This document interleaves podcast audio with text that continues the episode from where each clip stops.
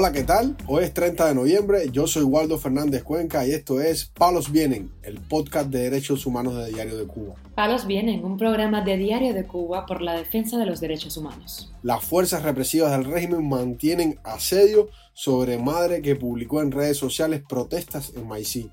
Funcionario del gobierno de Estados Unidos denuncia muerte del preso del 11 de julio, Luis Barrios, y las precarias condiciones de las cárceles en Cuba. Sociedad civil y organizaciones del exilio cubano consideran positivo la petición de Suecia de revisar el acuerdo político entre la Unión Europea y el régimen castrista. Lo más relevante del día relacionado con los derechos humanos en Palos Vientos.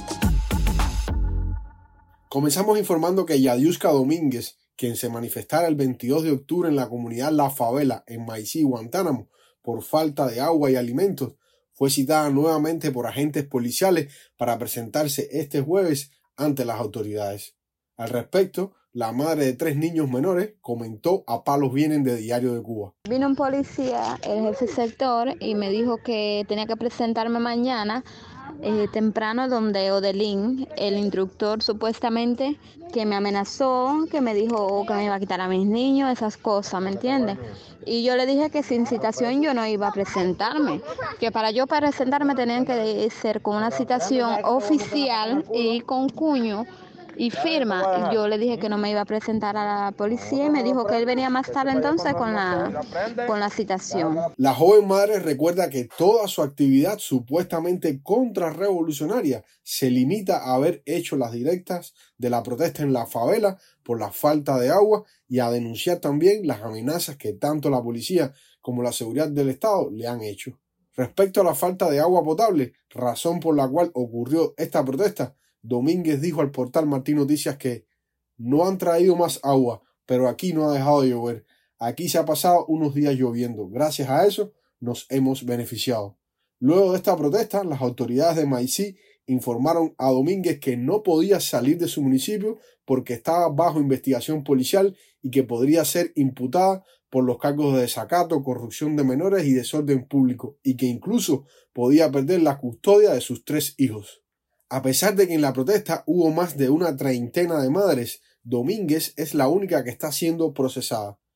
Yo soy la única a la que se le imputan cargos porque fui la que subió los videos a las redes y todo el mundo vio lo que estaba pasando en Maicí. Por eso ellos quieren hacerme pagar, concluyó en sus declaraciones esta mujer en el portal Martín Noticias. Informamos además que el subsecretario de Estado de Estados Unidos, Brian Nichols, dijo este miércoles en su cuenta de X que después de la muerte en Cuba del preso del 11 de julio Luis Barrios Díaz, la comunidad internacional debe permanecer enfocada en el tratamiento inhumano y las terribles condiciones del presidio político cubano. El alto funcionario estadounidense añadió que hacemos un llamamiento al gobierno cubano para que libere a todos los presos políticos y su mensaje venía acompañado por la etiqueta Presos por qué. Luis Barrios Díaz, condenado a nueve años de prisión, murió el 19 de noviembre por una bronconeumonía mientras recibía atención médica en el Hospital Salvador Allende, más conocido como la Covadonga, de la capital habanera, a donde había sido trasladado dos días antes de la prisión 1580 de San Miguel del Padrón.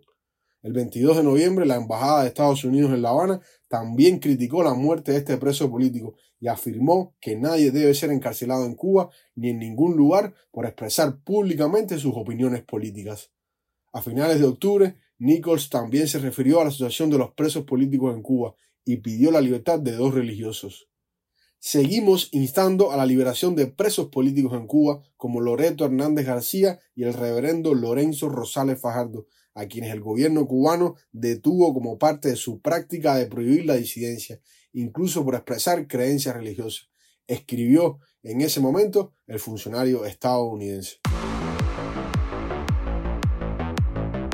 Palos viene. Para finalizar, damos a conocer que organizaciones del exilio en Europa y la sociedad civil cubana recibieron con optimismo las declaraciones del gobierno de Suecia sobre la necesidad de revisar el acuerdo de diálogo político y cooperación entre la Unión Europea y el gobierno cubano.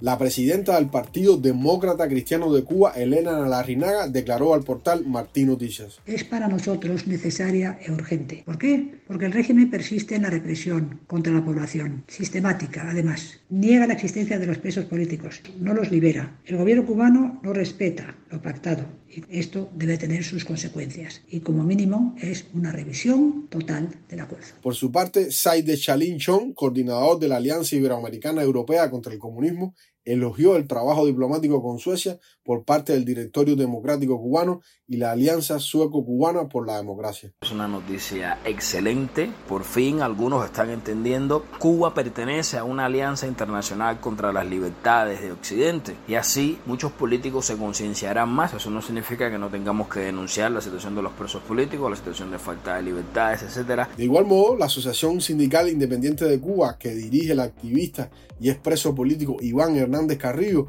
mostró su satisfacción por la posición del gobierno de Suecia en un comunicado enviado a Diario de Cuba. En la misiva, Carrillo apuntó que esperamos que el debate que pide el alto funcionario sueco para la revisión de los resultados del tratado sea acogido con beneplácito por el resto de los países que conforman el bloque comunitario a partir de la escalada represiva que no solo incluye un aumento del número de personas encarceladas por motivos políticos, sino también la vigilancia, el acoso, el destierro, las agresiones físicas y la posibilidad de morir como respuestas al activismo pacífico en busca de una transición hacia la democracia.